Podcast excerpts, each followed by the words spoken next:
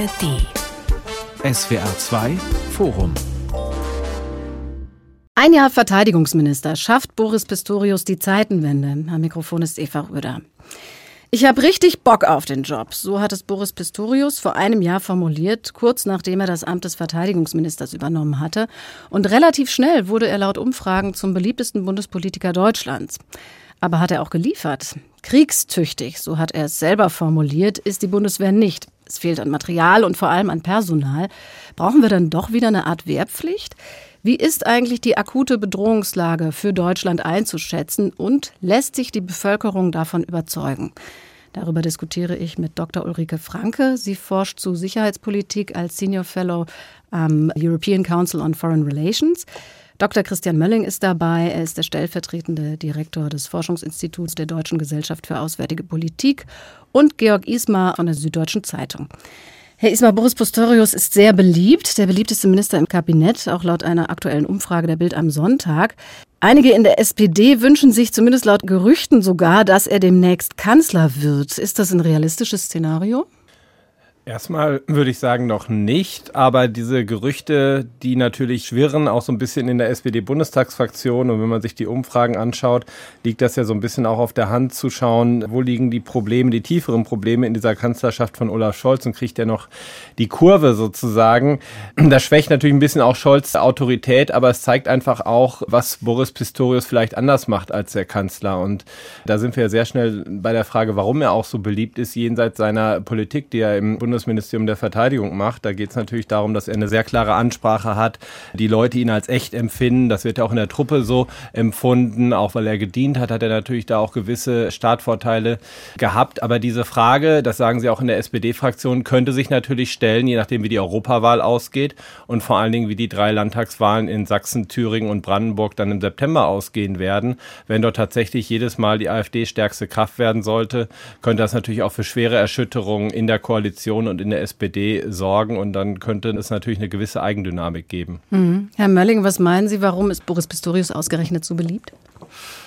Naja, die SPD kam ja oder die Bundesregierung kam ja, als er das Amt übernommen hat, in dem Amt quasi vom niedrigstmöglichen Punkt mit der sehr glücklosen Vorministerin Frau Lamprecht. Einige erinnern sich vielleicht noch daran.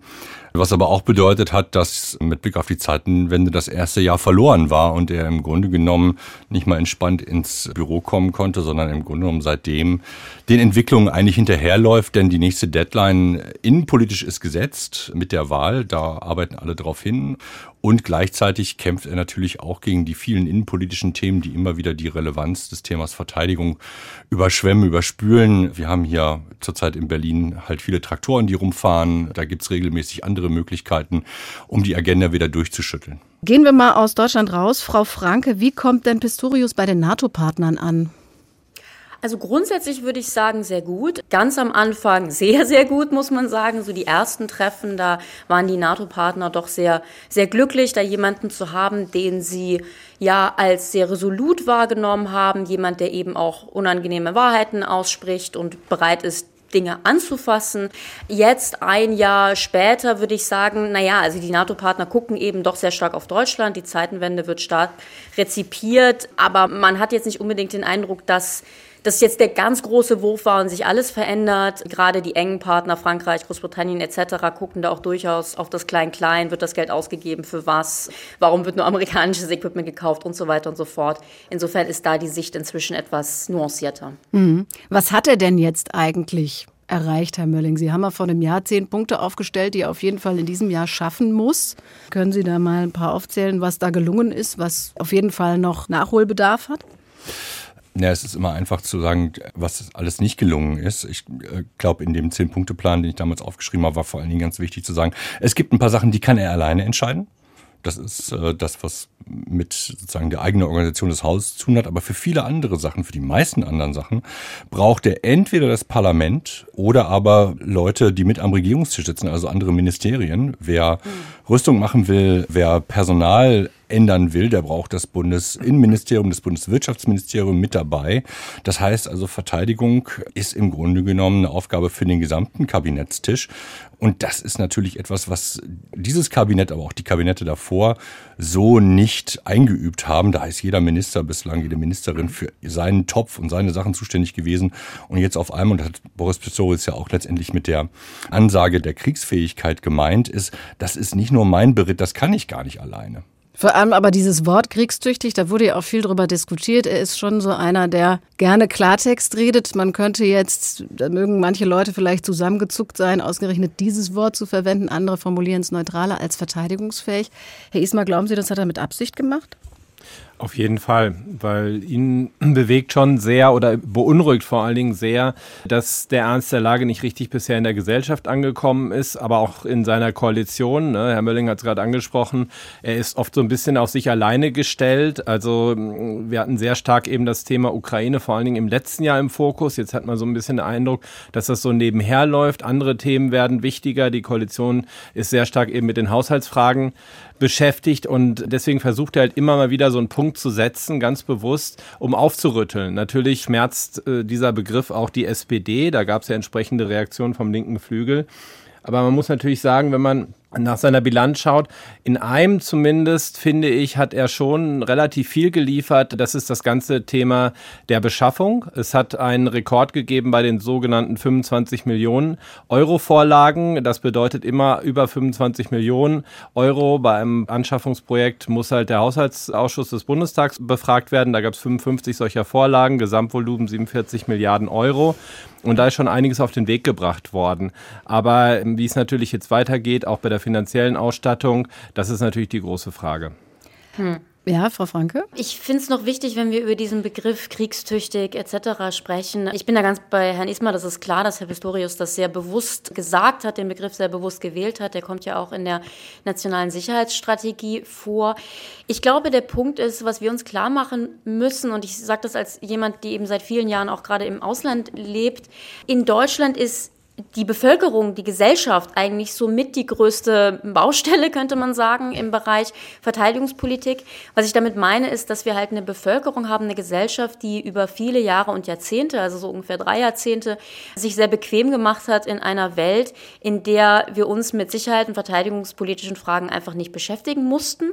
Ähm, das hatte einmal damit zu tun, dass die Welt in der Tat relativ ruhig war. Es hat vor allen Dingen aber auch viel damit zu tun, dass wir sehr stark unter dem amerikanischen Schutzschirm waren, immer noch sind, aber vor allen Dingen eben in den letzten Jahrzehnten waren und uns darunter ausgeruht haben.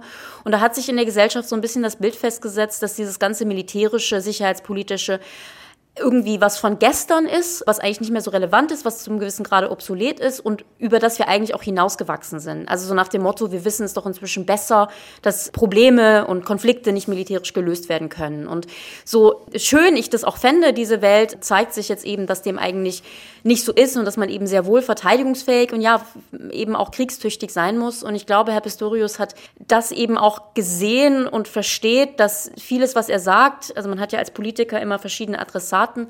Aber vieles, was er sagt, habe ich den Eindruck, geht eben auch sehr stark in Richtung Bevölkerung. Er hat letztens auch gesagt, wenn der Krieg in der Ukraine mal vorbeigehen sollte und hoffentlich sehr bald, können wir nicht einfach irgendwie zum sogenannten Normal, zur Normalität zurückkehren. Auch das eine sehr wichtige Botschaft. Und das halte ich für sehr wichtig, dass man eben, ja, diese Debatte in der Gesellschaft weiterführt, aufrechterhält, dass die Zeitenwende nicht nur was ist irgendwie für die Politik, fürs Parlament, sondern für die Gesellschaft als Ganzes. Und ähm, da müssen wir, glaube ich, alle dranbleiben, dass wir jetzt nicht irgendwie, auch gerade durch diese schrecklichen Situationen im Gazastreifen, so eine Gegenreaktion bekommen, dass die Bevölkerung sagt, ich will das alles nicht mehr hören, so eine Art Biedermeier, Augen verschließen und das ist mir jetzt alles zu viel. Daher braucht es da, glaube ich, auch viel politische Führung.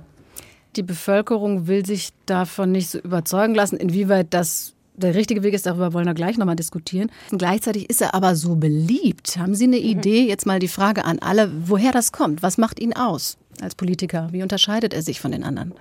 Ich glaube, es ist schon seine Gradlinigkeit und dass man, wenn man ihm gegenübersteht, das abnimmt, dass er das meint, was er da sagt. Ich glaube, er hat einen gewissen Vorteil, dass er zum Teil weiß, worüber er spricht, noch bevor er Minister geworden ist. Mhm. Dadurch, dass er niedersächsischer Innenminister gewesen ist, sich also mit einem gewissen Teil von Sicherheit und auch dem, was er jetzt gerade einfordert, nämlich Gesamtverteidigungsfähigkeit, damit hat er sich beschäftigt. Da weiß er, wovon er redet. Liegt es auch daran, dass er ein Mann ist?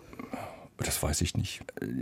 Also die Frauen vor ihm konnten ja auch Tacheles reden. Jetzt ist natürlich hm. immer die Frage, ob der Empfänger das dann so akzeptiert. Also wenn Sie an von der Leyen zurückdenken, die ja 2014 versucht hat, nicht die Bevölkerung, sondern vor allen Dingen erstmal die Politik wachzurütteln, die hat wirklich einen schweren Stand gehabt. Sicherlich auch, weil sie Frau gewesen ist und leichtgewichtig insofern, als dass der Rückhalt in einer sehr konservativen Partei für sie vielleicht nicht da gewesen ist. Bei AKK hat es auch eine Zeit lang gedauert, bis man verstanden hat, dass das schon alles irgendwie Hand und Fuß hat, was sie da sagt. Annegret Kramp-Karrenbauer. Genau, Annegret Kramp-Karrenbauer. Total schwer zu sagen, ob das daran liegt, dass er ein Mann ist, aber er sagt, finde ich, Dinge, also jetzt ohne jetzt zum Fanboy zu werden, in einer Art und Weise, dass Leute sie, finde ich, verstehen können und das alleine ist schon mal ein großer Vorteil. Ich würde einen Satz noch anhängen. Ich glaube, die Bevölkerung ist weniger das Problem als die politischen Entscheidungsträger. Diejenigen, die ihre Vergangenheit oder ihre heutige politische Karriere darauf aufgebaut haben, sagen, das hohe Friedenslied zu singen, die sind mhm. natürlich oder wären diskreditiert, wenn sie jetzt vor die Bevölkerung treten müssen und sagen müssen, oh shit, ich glaube, ich habe mich vertan. Wir waren 30 Jahre lang auf dem Holzweg. Nichts anderes meint die Zeitenwende aber. Ja, wir haben uns vertan. Ich glaube, die Bevölkerung ist schon bereit mitzuziehen, wenn wir sehen, wie groß die Unterstützung für Ukraine und auch für Bundeswehr seit langem ist. Man muss aber dann trotzdem in einer solchen Lage sagen können, wohin die Reise geht. Und da ist Pistorius ein bisschen der einsame Rufer. Seine Beliebtheit, glaube ich, hat auch viel damit zu tun, weil die Bevölkerung den direkten Vergleich hat zu seiner Vorgängerin, Christine Lambrecht, wo mhm. eigentlich nichts wirklich passiert ist und seltsame Auftritte sich aneinandergereiht haben. Und natürlich auch Kanzler Olaf Scholz, muss man halt sagen, weil er ganz anders kommuniziert, auch anders auftritt, so ein bisschen dieses Macher-Klartext-Image hat. Und er ist sehr stark geprägt von der Kommunal- und Landespolitik. Er war Oberbürgermeister in Osnabrück, dann war er Innenminister.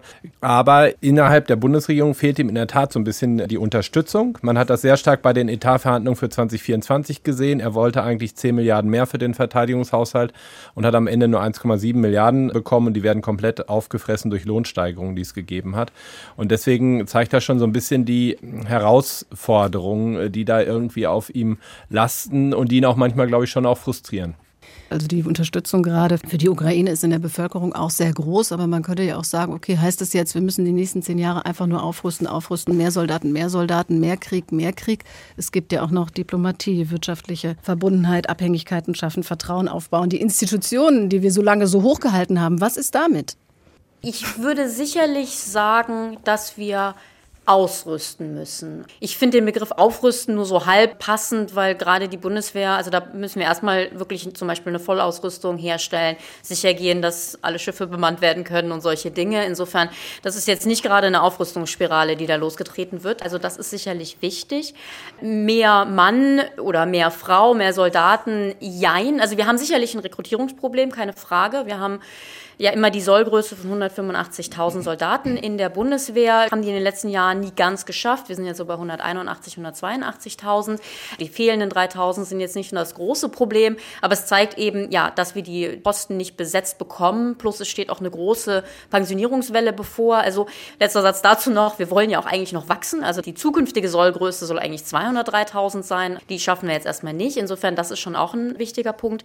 Aber, und das ist mir immer ganz wichtig, natürlich geht es nicht um mehr Krieg, mehr Krieg, sondern im Gegenteil. Weniger Krieg ist natürlich das Ziel aller, auch derer, gerade derer, der, wie eben auch ich, ähm, sich dafür aussprechen, mehr auszurüsten und militärisch wieder fähiger zu werden, weil eben die Idee ist, dass man abschreckend wirken kann, wenn man militärische Fähigkeiten hat. Dass eben auch Diplomatie im Hintergrund auch militärische Fähigkeiten haben sollte, um ja, schlagkräftiger äh, zu sein. Aber natürlich ist die Hoffnung, dass es dazu eben nicht kommen muss. Was wir, glaube ich, in den letzten Jahren in Deutschland und im Westen so ein bisschen vergessen haben, ist eben dieser Punkt, dass militärische Fähigkeiten nicht irgendwie primär und als erstes dafür da sind, sie zu nutzen und Krieg zu führen, wie gesagt, will ja niemand, sondern dass die Logik ist, man braucht militärische Fähigkeiten, um sie dann nicht einsetzen zu müssen. Und, hm. und da will ich hin. Also nein, mehr Krieg ist natürlich nicht das Ziel, aber man muss in der Lage sein, sich verteidigen zu können und seine Verbündete verteidigen zu können. Und hoffentlich, hoffentlich kommen wir eben mit ja, stärkerer Ausrüstung, mehr Fähigkeiten, auch größerer Einigkeit in Europa und der NATO dahin, dass wir das am Ende alles nicht brauchen. Ich glaube, das ist ein ganz wichtiger Punkt, weil Pistorius erinnert ja auch immer wieder an den Kalten Krieg. Damals war es sozusagen auch die starke Stationierung der westlichen Alliierten in Deutschland, eben auch eine sehr, sehr starke Bundeswehr, personell viel stärker aufgestellt, aber auch eben sozusagen von der ganzen Ausrüstung, die halt eben genau das halt verhindert hat, dass es sozusagen zum Konflikt zwischen Warschauer Pakt und der NATO gekommen ist. Und das dient halt letzten Endes alles der Abschreckung. Aber da wieder hinzukommen und vor allen Dingen schnell hinzukommen, das ist ja das Problem, weil im Moment wäre Deutschland ja noch nicht mal bedingt abwehrbereit eigentlich. Mhm. Und deswegen wird ja innerhalb der Bundeswehr auch immer von so einem Zeitfenster von drei bis fünf Jahren gesprochen, weil man muss ja auch immer auf den Ernstfall vorbereitet sein, was passiert, wenn tatsächlich die Ukraine nicht mehr standhalten kann ja. und Russland sich am Ende durchsetzt. Wie sind denn da derzeit die Prognosen, Herr Mölling? Können Sie das mal kurz skizzieren? Ja, die Prognosen weisen nach unten. Ne? Also wir hatten jetzt gerade ja eine Anhörung im Bundestag zu der Frage, wie viel Geld muss man denn kurzfristig, also 2024 noch bereitstellen? Eben weil alle klamm sind und der Finanzminister das Geld hortet, wo er noch kann, weil er einfach auch parteipolitisch sich daran gebunden fühlt. Aber man muss sagen, wir haben, wenn man auf die letzten zwei Jahre Krieg, die wir jetzt schon fast haben, zurückguckt, immer wieder sehr eine sprunghafte Entwicklung. Gleichzeitig gibt's immer so diese Perzeption, so wie es heute ist, wird's morgen auch sein. Und dann ist man immer total überrascht, dass auf dem Gefechtsfeld ganz andere Sachen passieren. Wir haben jetzt gerade akut das Auftauchen von nordkoreanischen ballistischen Raketen. Wir wissen noch nicht, wie viele geliefert worden sind. Wenn das aber in die Hunderte geht, dann verändert das die Art und Weise, wie Luftverteidigung eigentlich in der Ukraine in Zukunft garantiert werden kann. Es steigt der Bedarf an Luftverteidigung oder aber, und das ist ganz, ganz schrecklich dann für die Deutschen, die darüber überhaupt gar nicht nachdenken wollen, die Möglichkeit, Russlands Raketenwerfer sozusagen selber anzugreifen, nicht ihre Rakete abzuschießen. Also da sind noch einige Überraschungen in petto. Nach der Wahl kann man das glaube ich nicht nennen, nach der Ernennung Putins, nach der jetzt schon sicheren Wiederernennung Putins als Präsident, können wir damit rechnen, dass es eine Mobilisierungswelle in Russland geben wird. Das heißt, auch auf der Seite der Soldaten wird es mehr geben. Möglicherweise ist es jetzt so, dass Nordkorea Arbeitskräfte in russische Firmen entsendet, sodass auch die Rüstungsindustrie weiterarbeiten kann, immer stärker arbeiten kann. Das heißt, Russland ist da auf einem aufsteigenden Ast und wir stehen noch ein bisschen stille. Soldaten stationieren in Litauen. Das ist ja jetzt ein Projekt von Pistorius, was er schon vor einem halben Jahr angestoßen hat. Da soll eine Brigade von 5000 Soldaten nach Litauen verlegt werden, um ja, NATO-Gebiet zu schützen letztlich. Wie ist da die Prognose? Ist es wirklich wahrscheinlich oder möglich, dass Putin das also, Selbstbewusstsein hat, da auch hinzugehen? Möglich ist es. Ähm, ich erinnere jetzt gerne nochmal daran, weil das so viel kritisiert worden ist. Wir hatten vor ein paar Wochen ein Papier geschrieben, das eben sagt, den nächsten Krieg in Europa verhindern. Den ersten Satz haben viele Leute darin überlesen, nämlich, dass es seit 2022 Konsens unter allen 31 NATO-Staaten ist, dass ein Krieg in Europa durch Russland angetrieben nicht mehr ausgeschlossen werden kann. Also auch Ungarn und die Türkei haben dieser Sache zugestimmt und das ist die Grundlage der Politik und der Planung innerhalb der NATO und der NATO-Staaten zum jetzigen Zeitpunkt. Also nein, also ein Krieg auf NATO-Gebiet NATO-Gebiet. Ein Krieg Ukraine gegen, ja genau, auf NATO-Gebiet. Dabei geht es nicht darum, die NATO komplett zu erobern. Das ist überhaupt nicht der Trick, sondern der Trick ist, ein Stück vom NATO-Gebiet sozusagen rauszubeißen, dann Verhandlungen anzubieten. Ich mache jetzt mal nur ein Szenario. Und dann zu gucken, wie die Europäer sich über die Frage zerlegen, was man denn jetzt eigentlich am besten machen sollte. Das alles greift aber erst wenn, das ist zumindest unsere These, wenn die Hauptkampfhandlungen in der Ukraine zum Stillstand kommen. Und auch da ist total wichtig, was Herr Ismail eben gesagt hat, die Idee, es gibt irgendwann sowas wie einen Frieden und wir können alle jubeln und dann ist vorbei und dann machen wir wieder das, wie es vorher gewesen ist. Nee, wir haben es im Grunde mit einer Art von Kontinuum zu tun. Wir haben irgendwann vielleicht etwas weniger Krieg, so banal muss man es wahrscheinlich sagen, aber gleichzeitig wird man die Ukraine dafür ausrüsten müssen, sich gegen einen weiteren russischen Angriff, dann sozusagen einen dritten russischen Angriff auf die Ukraine verteidigen zu können. Das ist Teil unserer Aufgabe. Von daher ist die 10, 15 Jahre, die sind, glaube ich, ganz gut gegriffen, die man sich um dieses Thema noch kümmern muss. Mhm, Frau Franke, wie schätzen Sie es ein? Kann man Putin, sehr wahrscheinlich wird er ja dann im März bei den Präsidentschaftswahlen wieder gewählt oder zumindest wird er Präsident bleiben, irgendwie an eine Art Verhandlungstisch kriegen? Und wenn ja, wie könnte der aussehen? Hm. Also ich meine, ganz grundsätzlich zu dem, was Christian Mölling gerade gesagt hat, ist es, glaube ich, immer eine gute Idee als Land, einen möglichen Angriff eines Gegners in Erwägung zu ziehen. Also so diese Idee zu sagen, unter dem NATO-Schutzschild sind wir alle perfekt äh, sicher. Das ist natürlich gefährlich, ne, weil man sich dann eben auch so in Sicherheit wiegt und dann eben vielleicht auch die Fähigkeiten nicht zusammenstellt, um sich verteidigen zu können. Insofern ist mir das sehr wichtig. Was Herrn Putin angeht, ich meine, letztendlich wissen wir es ja nicht. Ich denke, die einzige Art und Weise, ihn zu irgendeiner Art von Verhandlungen zu bringen, ist in der Tat, ihm militärisch Paroli zu bieten. Denn in dem Moment, in dem er merkt, er gewinnt, hat er natürlich überhaupt kein Interesse daran zu verhandeln. Aber es ist schwierig. Also das ist ja die ganze Krux der letzten nun fast zwei Jahre, dass es klar ist, dass Russland eigentlich nicht verhandeln will. Oder beziehungsweise sagen wir mal so, Russland und Herrn Putin wären jetzt sicher happy, Verhandlungen zu machen, so pro forma nach dem Motto, man kann eben sagen, ja, wir verhandeln doch. In der Zwischenzeit organisiert man sich halt militärisch neu, aber es gibt ja jetzt momentan keinen Hinweis darauf, dass Herr Putin wirklich Interesse daran hat, eine Verhandlung zu halten mit den Ukrainern, die in irgendeiner Form fair wäre für, die Ukrainer. Er hat einen illegalen Angriffskrieg losgetreten mit dem Ziel, ein anderes Land zu besetzen, einzugemeinden, letztendlich auch als Nation auszulöschen. Das ist natürlich als Verhandlung Verhandlungsbasis irgendwie schon mal ziemlich schwierig. Daher aktuell diese Logik zu sagen, man muss ihm leider militärisch begegnen. Was natürlich eine große Herausforderung auch jetzt im laufenden Jahr werden wird, Richtung Herbst, ist die Frage, wenn Donald Trump in den USA gewinnt und äh, er sich vielleicht einfach nicht mehr für den NATO-Schutz in Europa verantwortlich fühlt. Das schließt ja auch den atomaren Schutzschirm ein. Und dann kommt man natürlich in eine ganz, ganz schwierige Situation, auch mit Blick darauf, dass Putin sich noch mehr ermutigt fühlen könnte, was Herr Mölling vorhin angesprochen hat, vielleicht mal so ein bisschen auszureizen, wie stark die NATO denn wirklich reagieren würde, wenn man irgendwo einen Teil von NATO-Gebiet angreift. Ein Jahr Verteidigungsminister schafft Boris Pistorius die Zeitenwende, heißt das SWR2-Forum heute mit meinen Gästen Dr. Ulrike Franke vom European Council on Foreign Relations, Dr. Christian Mölling von der Deutschen Gesellschaft für Auswärtige Politik und Georg Ismar von der Süddeutschen Zeitung. Herr Ismar, Sie haben in der Süddeutschen einen Artikel geschrieben zur aktuellen Wehrpflichtdebatte, einen Kommentar und Sie sprechen sich dafür aus. Warum denn? Naja, nicht direkt für die Wiedereinführung der Wehrpflicht. Das wird nicht funktionieren, weil man gar nicht die Kapazitäten mehr an Kasernen und Ausbildern hat, sondern für das schwedische Modell. Das ist eigentlich ein Wehrdienstmodell auf freiwilliger Basis. Das einzige Pflichtelement wäre eine Musterung für alle jungen Frauen und Männer eines Jahrgangs dass man zumindest einen sehr großen Datenpool hat, dann bei der Bundeswehr, wenn man das darauf überträgt, und weiß, wer wirklich fit ist. Bei dieser Musterung soll man auch gleich hinterlegen, ob man sich grundsätzlich überhaupt so einen Dienst vorstellen könnte. Dann kann man ganz gezielt um diese jungen Menschen werben, weil bisher ist es ja so, dass junge Menschen überhaupt keine Berührungspunkte mehr mit der Bundeswehr haben und darüber sich dann auch gar nicht mit der Frage auseinandersetzen, ob so ein Dienst in Frage kommen würde, auch mit den vielfältigen Karrieremöglichkeiten, die man hat. Man könnte das ja anreichern, auch damit, dass man irgendwie bestimmte Vorteile anschließend beim Studium gewährt oder wie auch immer.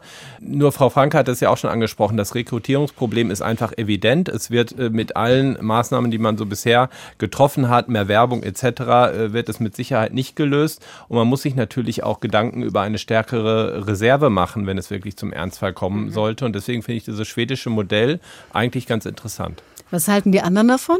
Also ich meine ganz grundsätzlich, ich sage nicht, dass eine mögliche Dienstpflicht, Wehrpflicht nicht auch eine gute Idee sein könnte. Ich möchte immer darauf hinweisen, es gibt ja schon auch einen Grund, warum wir die Wehrpflicht pausiert haben. Ähm, sie ist nur ausgesetzt, nicht abgeschafft, ja. Genau, mhm. deswegen sage ich pausiert. Also mhm. wir haben sie nicht abgeschafft, aber äh, es gab natürlich einen Grund. Es hatte mit Wehrgerechtigkeit zu tun. Es hatte aber auch damit zu tun, dass auch die Bundeswehr militärisch gesagt hat, also so äh, junge Leute, die wir irgendwie für neun Monate, was glaube ich am Ende, sechs, neun Monate ausbilden, die können wir eigentlich gar nicht groß da brauchen. Das ist eigentlich viel zu kurz kurz. Also man muss sich schon fragen, in der heutigen Zeit, wo es ja auch eine Spezialisierung gibt, wie lange das dann sein soll. Wie gesagt, ich stehe dem jetzt so grundsätzlich nicht komplett konträr gegenüber. Ich habe aber immer so ein bisschen Sorge, dass wir in Deutschland sowohl die Wehrpflicht als auch die immer wieder kommende Debatte zu einer möglichen europäischen Atomfähigkeit, Atomwaffe, dass wir diese Debatten immer so ein bisschen nehmen als ja, die Lösung für alles. So der, mhm. das eine Ding, was man macht, den Befreiungsschlag und das löst alle unsere Probleme. Und das tut es halt nicht. Herr Mölling, was meinen Sie? Mm, ja, ich würde da, glaube ich, eigentlich einen Schritt weiter gehen. Ich glaube, dass äh, die Wehrpflicht alleine nicht reichen wird, einfach weil Konflikt heute und auch in Zukunft ganz anders aussehen wird. Da brauchen wir eben nicht nur eine militärische Dimension. Wir haben jetzt auch eben in der Frage Bedrohung durch Russland sehr auf die militärische Dimension abgehoben. Nee, da kommt eine ganze Menge anderes noch mit dazu. Und deswegen ist Verteidigung eben tatsächlich eine Gesamtaufgabe. Und ich würde eigentlich eher plädieren für eine allgemeine Dienstpflicht. Und zwar eine allgemeine Dienstpflicht, die wirklich alle umfasst von 18 bis 65 Jahre. Männlich, weiblich, divers ist mir total egal. Eben weil das auch die Gelegenheit gibt, dass alle Menschen sich die Frage stellen, was ist denn eigentlich meine Rolle in einem solchen möglichen Konflikt. Glaube ich erstmal, dass so ein Konflikt ist, wie könnte der eigentlich aussehen? Ich kann eine gesellschaftliche Debatte darüber haben und ich glaube, man sollte das Outsourcen dieser Frage, wer verteidigt mich eigentlich und warum bin ich selber das nicht, sollte man, glaube ich, viel weiter spannen. Dann gibt es die Möglichkeit, glaube ich, dass viele Menschen sagen, ah, da kann ich schon eine konstruktive Rolle auch für mich drin sehen. Ich will vielleicht keine Waffe tragen, aber ich bin vielleicht ein Computerexperte oder ich bin Ingenieur. Ich kann tatsächlich eine Aufgabe übernehmen, die in einem Konflikt und nicht militärischen, sondern auch nicht militärischen Konflikt Konflikt tatsächlich eine erhebliche Bedeutung für die Gesellschaft einnehmen kann. Das, so rum würde ich das eigentlich drehen. Nebenbei habe ich damit auch diese Frage der Generationengerechtigkeit. Also, dass jetzt viele alte, insbesondere, ich sage das mal bewusst, folkloristisch angehauchte Soldaten sagen, ja, mit der Wehrpflicht retten wir das jetzt alles. Nee, das wird nicht so sein. Eben weil die Wehrpflicht nicht, und da glaube ich, wird auch das Verfassungsgericht sagen, sorry, so läuft's nicht. Das ist kein Rekrutierungsinstrument, nur weil man es auf anderen Wege nicht geschafft hat, genug Soldatinnen und Soldaten zu generieren. Wenn ich da ganz kurz einhaken darf. Also Sie haben mit vielem Recht, das stimme ich auch zu. Und ich finde, man sieht es gerade am Beispiel der Ukraine halt auch, auch was da junge IT-Spezialisten leisten. Da geht es ja um das ganze Thema Drohnen. Die Ukraine entwickelt ja selbst ganz, ganz viele eigene Drohnentypen oder auch das elektronische Stören russischer Drohnen, um sie fehlzuleiten. Und da hat sich ja so ein Spirit entwickelt. Also ich war auch mehrfach in Kiew und, und wenn man das so mitbekommt, wo versuchen verschiedene Teile der Gesellschaft, jetzt nicht direkt kämpfen, sondern sich anderweitig irgendwie einzubringen.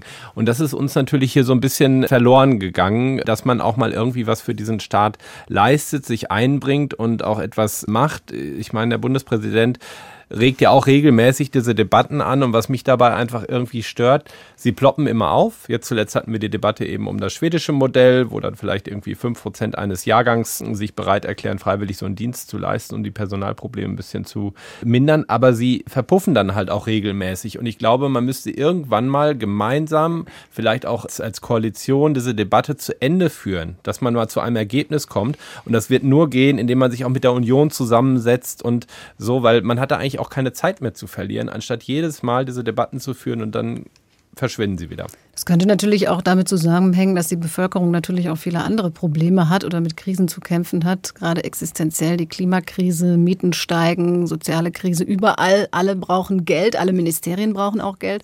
Auch da hat der Pistorius versucht, vorzupreschen und mehr Etat zu bekommen. Das ist ihm in Teilen auch gelungen. 1,7 Milliarden mehr Etat hat er jemand, der da nicht in der Materie so drin ist, der denkt sich, Mensch, 100 Milliarden Euro Sondervermögen, das ist ein Betrag, den kann man sich überhaupt nicht vorstellen. Wieso reicht der denn bitte nicht?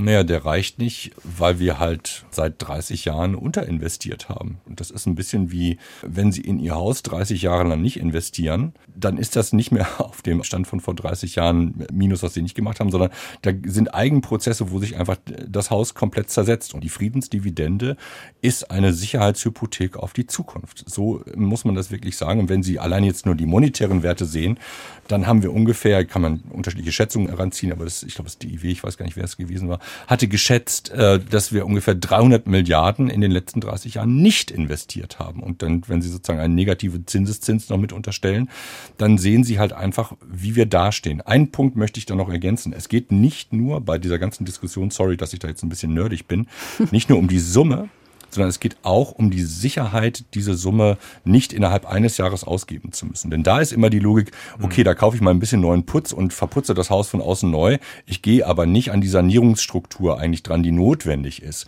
Und das war eigentlich der Trick mit dem Sondervermögen.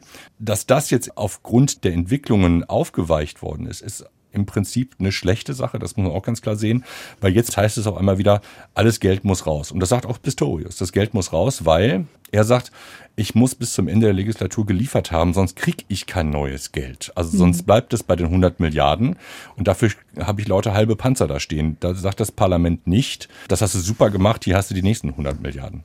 Vielleicht nur noch einen Punkt, den ich dazufügen würde. Ich kann sehr gut verstehen, wenn Menschen sagen, 100 Milliarden ist doch irre viel Geld, aber leider sind militärische Anschaffungen oft sehr, sehr teuer und es geht ja auch um jahrelange Investitionen. Aber was mir noch wichtig ist, ist schon darauf hinzuweisen, diese 100 Milliarden, die verschwinden ja nicht einfach. Also die Idee ist natürlich auch, mit den 100 Milliarden oder auch mit dem ganzen Wehretat wird ja auch deutsche und europäische Industrie gestützt. Das ist ja die ganze Idee, auch gerade im europäischen Rahmen gibt es ja jetzt auch immer mehr Projekte etc., damit man die eigenen Industriefähigkeiten wieder aufbaut und stärkt. Und das ist natürlich dann auch wiederum gut für die Wirtschaft. Das schafft Arbeitsplätze, das schafft technologisches, industrielles Know-how. Wir haben da auch in den letzten Jahren viel verloren und ich möchte halt eigentlich keine Situation haben, in der Deutschland und Europa nicht in der Lage ist, das Gerät, das ja in der Zukunft gebraucht wird, selbst herzustellen. Also wir haben uns da auch Abhängigkeiten geschaffen gegenüber den USA, was jetzt noch am wenigsten tragisch ist, weil die USA natürlich unser wichtigster Partner ist, aber auch gegenüber anderen Ländern und da so ein bisschen, ja, europäische Souveränität, über die wir so häufig sprechen, wieder zu erlangen auf der industriellen Ebene, finde ich einen guten Ansatz. Und da ist meines Erachtens das Geld auch grundsätzlich gut investiert. Die genauen Projekte muss man sich dann nochmal spezifisch ansehen, aber grundsätzlich gut investiert. Und insofern ist es ja nicht so, als würden sich diese 100 Milliarden oder eben das Verteidigungsbudget irgendwie in die Luft auflösen, ähm, sondern das kommt dann ja auch in die, in die Wirtschaft und zu den Menschen wieder zurück. Plus Sicherheit ist halt auch einfach viel wert und ich gebe lieber jetzt 100 Milliarden aus für eine Sicherheit und für Frieden, als in ein paar Jahren dann das Fünffache, Zehnfache oder ich weiß nicht wie viel ausgeben zu müssen für einen tatsächlichen Verteidigungskrieg. Ich würde gerne noch ja. eine Sache ergänzen. Also wir kaufen jetzt natürlich nicht nur in Europa, sondern Pistorius hat ja eben gesagt, äh, weg von diesen sogenannten Goldrandlösungen, wo dann jahrelang für viel Geld Neuentwicklungen gemacht werden, die dann am Ende vielleicht gar nicht angeschafft werden können oder nichts taugen, sondern einfach von der Stange kaufen, was da ist. Und eine der größten Investitionen jetzt im vergangenen Jahr äh, war zum Beispiel die Anschaffung des äh, Luftverteidigungssystems Arrow. Das ist überwiegend in Israel wird es hergestellt und da geht es natürlich darum, man sieht es jetzt sehr stark halt auch in Israel selbst, wie wichtig Luftverteidigung ist, um da halt entsprechend gewappnet zu sein. So, ne? Also es geht halt da auch immer darum, sozusagen auch um den eigenen Schutz, den man versucht zu stärken. Und das war jetzt zum Beispiel eine der größten Investitionen im vergangenen Jahr. Also es dauert mehrere Jahre, bis das dann geliefert und produziert wird. Aber das hat man jetzt zum Beispiel in die Wege geleitet auch. Ein weiterer Punkt, den sich Pistorius zu Beginn seiner Amtszeit vorgenommen hatte, war im eigenen Ministerium aufzuräumen, es stark zu verkleinern. Da hatte es in der Vergangenheit auch immer wieder Querelen gegeben, unabhängig jetzt von den Ministerinnen. Wie weit ist er denn da gekommen, Herr Mölling? Ja, nicht so weit.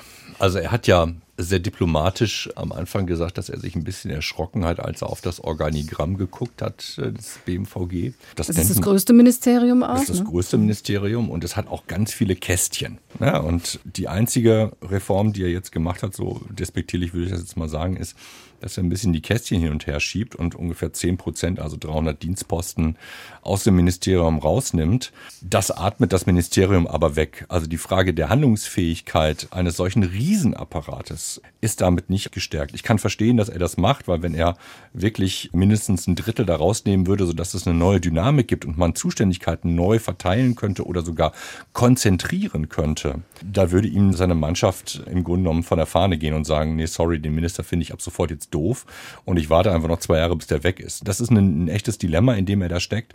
Aber klar ist, dass mit der jetzigen Struktur, die da ist als Ministerium, und das ist ja quasi die Kommandozentrale, kriegen sie tatsächlich keine Beschleunigung aus meiner Sicht hin. Also ich bin da nicht sehr positiv. Das ist eine Sache, die er im Prinzip selber entscheiden könnte, wenn er wollte. Aber der Fallout, den Schaden, den er davon tragen würde, dann wird ihn einfach, werden die Soldatinnen und Soldaten sagen, ja sorry, aber wo soll ich denn jetzt hin? Und jetzt ist meine Ministerzulage weg. Das mag ich jetzt eigentlich gar nicht so gerne. Und auf einmal schaltet das Ministerium auf Null. Auch das hat es in der Vergangenheit schon gegeben.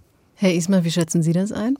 Ja, es ist halt auch da wieder das Zeitproblem. Wenn er jetzt eine riesen Strukturreform machen würde, dann wäre so viel Unruhe im Haus, dass vielleicht die anderen Sachen nicht so vorankommen würden.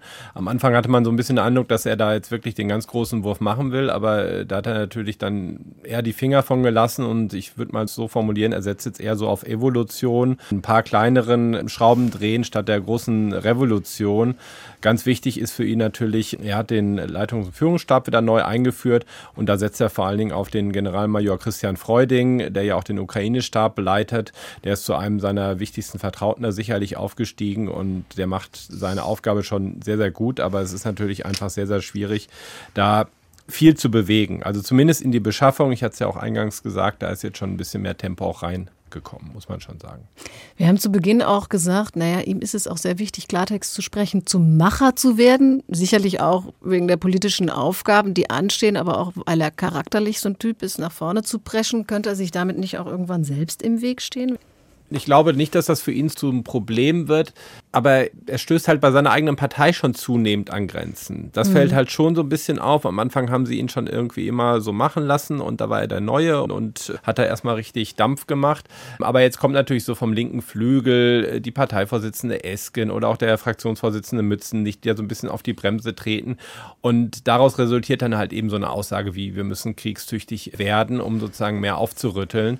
Aber er hat natürlich auch eine sehr, sehr große große Fangemeinde innerhalb der SPD, besonders innerhalb der Bundestagsfraktion. Und natürlich sieht jeder auch die Umfragen mit ihm und seiner Beliebtheit und was er auslösen könnte. Und das fällt vor allen Dingen halt auch auf, was ich immer interessant finde, im Bundestag zu beobachten Friedrich Merz hat überhaupt keinen Draht zu Olaf Scholz, aber den Pistorius, den schätzt er eigentlich aus der SPD-Ministerriege von allen am meisten und die reden auch immer wieder. Also da ist halt auch so eine gewisse Sprechfähigkeit in Richtung Opposition. Das ist zumindest ganz interessant zu beobachten. Ist ja aber auch insofern etwas verständlich, als dass ich auch zugeben muss, wenn ich Herrn Pistorius manchmal reden höre, reibe ich mir so ein bisschen die Augen und sage erstens, das ist ein deutscher Verteidigungsminister und zweitens, der ist auch noch von der SPD. Also es gibt da natürlich auch so einen Effekt, dass viele Dinge, die er sagt, man so in den letzten Jahren und Jahrzehnten aus der SPD nicht gehört hätte, sondern vielleicht eher von einem CDUler oder einer CDUlerin. Daher finde ich das jetzt nicht erstaunlich, dass das Ansehen innerhalb der CDU jetzt höher ist als zum Beispiel von Olaf Scholz. Das Einzige, was ich noch dazu sagen würde, ist, ich würde mir ja an Herrn Pistorius Stelle so ein bisschen Sorge machen, insofern als dass er vielleicht auch ein bisschen zu sehr gelobt wurde und wird. Also ich sage mhm. immer, wenn man auf dem Titelblatt des Spiegels ist mit einer positiven Betitelung, ich weiß nicht mehr, was es war, war es der Macher oder der Überflieger oder irgendwie sowas? Nee, nee, nee, ähm, es war als Frage gestellt. Genau. Minister Perfect, Frage. Genau, Minister Perfect, in der Tat. Sie haben recht, es war noch als Frage gestellt, da habe ich gedacht, ah, kann man noch mal aufatmen. Aber ganz grundsätzlich, wenn man so eine Berichterstattung in den Medien genießt, dann habe ich immer den Eindruck, das ist so die Höhe vor dem Fall. Also jeder Politiker geht dann natürlich auch irgendwie durch Höhen und Tiefen und natürlich natürlich kann er nicht alles liefern und, und wird nicht alles liefern, was er gerne machen würde und was er versucht hat. Insofern, ja, könnte das auch mit der Popularität, ob jetzt in der eigenen Partei, in, in der Opposition oder eben auch vor allen Dingen in der Bevölkerung, durchaus auch noch mal wieder runtergehen. Also darauf kann man nicht bauen und sollte man auch nicht bauen. Ja, zumal er hat es ja auch insofern leichter, als er sich um ein Ressort kümmern muss und da ein relativ klares Ziel und Strategie hat, während jetzt sich das gesamte Kabinett natürlich noch um die ganzen anderen Krisen kümmern muss, die ja auch die Bevölkerung vielleicht im Moment noch direkter treffen oder sie es zumindest als solche wahrnehmen, oder nicht? Ja, das stimmt natürlich. Das ist natürlich bei jedem Ministerium so und deswegen auch als Experte, als Expertin ist natürlich immer leicht zu sagen, wir müssen jetzt uns total darauf konzentrieren, ja, XY eben. zu machen, eben in meinem Fall Verteidigung und aus dem Blick zu lassen, was sonst gemacht werden muss. Insofern, ich verstehe da auch Herrn Scholz natürlich, der ist so ein bisschen ausbalanciert. Aber was ich halt den Hörern und Hörerinnen mitgeben würde, ist, dass Sicherheit ist nicht alles, aber ohne Sicherheit ist alles nichts. Also das ist natürlich schon eine sehr starke Grundlage von all dem anderen, was wir dann politisch oben draufsetzen. Und so gerne ich lieber Geld für einen Kindergarten als für einen Panzer ausgebe, braucht man manchmal den Panzer, um sicherzugehen, dass wir den Kindergarten so haben und bauen können. Daher, ja, bleibt es eben dabei, das ist ein wichtiges Thema. Und auch wenn wir andere Herausforderungen haben, Klimakrise vor allen Dingen, können wir das jetzt nicht außer Acht lassen. Und nur ganz kurz, weil Herr Mölling es ja auch mehrfach angesprochen hatte, es ist ja auch das ganze Thema Sicherheit und Verteidigung ist ja auch eben nicht rein militärisch. Da geht es auch um so eine Grundresilienz in der Bevölkerung, Fähigkeiten mit Krisen fertig zu werden in der Bevölkerung. Und da gibt es auch sehr viel Überlappung dann eben zum Beispiel mit der Herausforderung der Klimakrise. Daher darf man das auch alles nicht irgendwie so monothematisch sehen und denken, das eine, was da investiert wird, fehlt uns dann beim anderen. So ist es dann, da muss man schon fast sagen, Gott sei Dank ähm, auch nicht. Genau, ich glaube, da gibt es eine ganze Menge an eine ganze Menge an, an Synergien, die man, mhm. die man schaffen kann, die aber auch dann, bevor man sie schafft, tatsächlich viel Arbeit bedeuten. Ne? Also auch Überzeugungsarbeit, gar nicht mal unter den Kabinettsmitgliedern auf der Bundesebene, sondern sie müssen die ganzen Ministerpräsidenten überzeugen. Sie brauchen die Unterstützung der Städte und Gemeinden bei all diesen Dingen. Die sind diejenigen, die halt zustimmen müssen, wenn sie eine, eine Straße neu bauen und die dann jetzt bitte so breit ist, dass da auch mal ein Schwerlasttransporter mit einem 70-Tonner hm. durchfahren kann. Die Frage ist, ist das eine Agenda, die er positiv besetzen kann? Jetzt klingt das ja immer so, als ob man sozusagen den Leuten was wegnehmen würde, weil wir es für Verteidigung ausgeben. Und die Frage ist, die jetzt selbst diejenigen, die nicht für Verteidigung sind und sagen, das ist jetzt vielleicht nicht so wichtig. Wir haben ja trotzdem große Infrastrukturprobleme, unabhängig von Verteidigung hier und da. Ob man daraus eine positive Agenda schnitzen kann und sagen kann, na ja, lass uns doch gucken, welche Töpfe wir zusammenschmeißen können auf Bund- und Länderebene, teilweise auch auf Gemeindeebene, um diese Infrastruktur herzustellen, weil die brauchen wir ja sowieso. Und wenn wir dann 20 Prozent mit Blick auf die Härtung dieser Infrastruktur für Kriegsfälle noch mit dazulegen können, dann könnte das ja ein Win-Win möglicherweise werden. Und dafür würde ich noch plädieren, lasst die Leute an diesen Entscheidungen, da soll die Straße links oder rechts rumgehen, bitte teilnehmen. Das muss nicht unendlich lange sein. Aber dass man sagt, pass auf, wir haben drei, vier Wochen Zeit, wir unterhalten uns darüber, wie das aussehen soll. Und danach wird das aber auch zügig gebaut, weil Tempo ist tatsächlich mit Blick auf die militärische Lage entscheidend, aber sie ist natürlich auch mit Blick auf unsere gesamte Infrastruktur entscheidend. Wenn Sie zurückgucken, die letzten anderthalb Jahrzehnte, wie lange wir versucht haben, das Neuland Digitalisierung zu erkunden, mhm. und wir sind immer noch im alten Hafen der Faxgeräte, wenn ich das mal so übertreiben darf, dann muss einem schon Angst und Bange werden. Also wir funktionieren noch nicht mal in den Friedenszeiten. Wie sollen wir denn eigentlich in Kriegszeiten funktionieren? Ja, jetzt haben wir schon angesprochen, der Ruf Deutschlands hat bei den NATO-Partnern in den letzten Jahren etwas gelitten. Pistorius konnte das etwas ausbügeln, weil er zumindest viel vorhat. Das 2-Prozent-Ziel ist gesetzt, noch nicht ganz erreicht. Aber wie sieht es eigentlich bei den anderen NATO-Partnern aus? Da läuft doch auch nicht alles so glatt. Also auch Frankreich diskutiert über eine Wehrpflicht und so weiter. Wieso steht Deutschland dann im Vergleich so schlecht da? Ich glaube, es läuft bei niemandem wirklich glatt. Also ich verfolge ja die, die Diskussion in, in England, in Frankreich, in den USA und alle irgendwie beschweren sich über zu teure Beschaffung, Rekrutierungsprobleme. Gerade jetzt in England dieser Tage wird diskutiert, ob gewisse Schiffe der englischen Marine ja jetzt de facto in den Ruhestand versetzt werden, nicht weil man sie nicht braucht, sondern weil sie letztendlich die Männer und Frauen nicht haben, um sie zu besetzen. Also ne, das ist jetzt nur mal so ein kleiner Einblick. Daher ja, also diese Problematik ist vielen NATO-Ländern gemein. Es gibt ein paar Sondersituationen für Deutschland. Das ist, was wir jetzt schon mehrfach angesprochen haben, dieser Punkt, dass wir über sehr lange Jahre und Jahrzehnte das Thema so sehr stark vernachlässigt haben, mhm. in einer Art und Weise, wie andere Länder, vergleichbare Länder das nicht gemacht haben.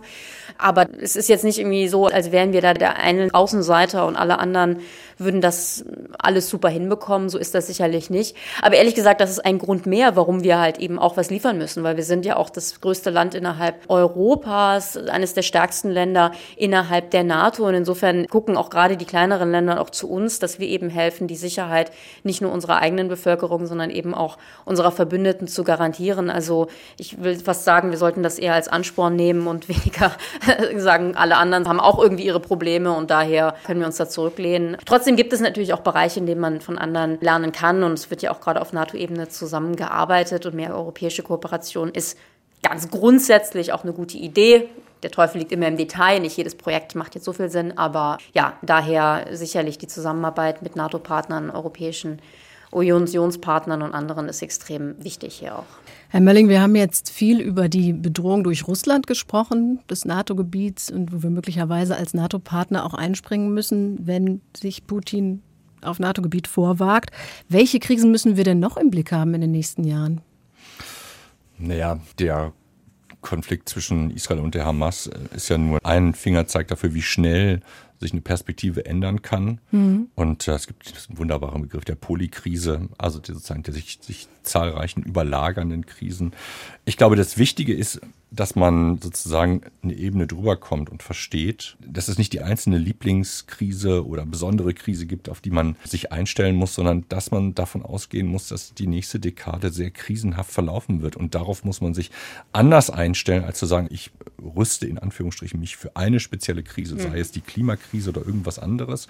Ich glaube, es wäre besser, auf die Faustformel überzugehen, alles das, was man sich vorstellen kann, wird passieren und möglicherweise auch noch gleichzeitig. Das heißt, es kommt nicht in Sequenzen, sondern wir müssen möglicherweise Katastrophenschutz in einem Spannungsfall auch noch leisten, also Hochwasser gleichzeitig zu einem größeren militärischen Konflikt, einfach um zu verstehen, dass wir eben nicht ständig auf Kante nähen können, sondern dass wir tatsächlich Redundanzen brauchen, dass wir Kapazitäten brauchen, wo wir eine gewisse Reserve haben und nicht gleich sofort ins Schwitzen kommen. Und da müssen wir sagen, das haben um uns drum herum viele, viele andere Europäer verstanden. Also wir sind da noch ein bisschen die Insel der Ahnungslosen. Selbst der französische Präsident hat jetzt bei der Inauguration seines neuen Premierministers darauf hingewiesen, dass man tatsächlich, auf Deutsch würde man sagen, kriegstüchtig sein muss. Also die hm. Frage ist, warum stehen wir hier wieder alleine und machen die Augen zu und die Ohren zu? Spätestens nach dem, was die Afghanistan-Kommission oder was rundherum äh, um die Afghanistan-Evakuierung rausgekommen ist,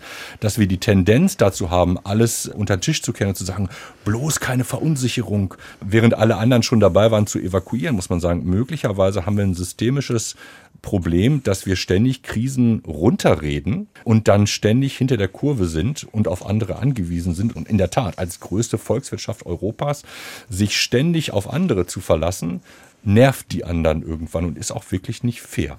Ein Jahr Verteidigungsministerschaft Boris Pistorius, die Zeitenwende war unser Thema heute im SWR2 Forum mit mir Eva Röder und meinen Gästen Georg Ismar von der Süddeutschen Zeitung, Dr. Christian Mölling von der Deutschen Gesellschaft für Auswärtige Politik und Dr. Ulrike Franke war dabei vom European Council on Foreign Relations. Ich danke Ihnen vielmals fürs Zuhören. Tschüss.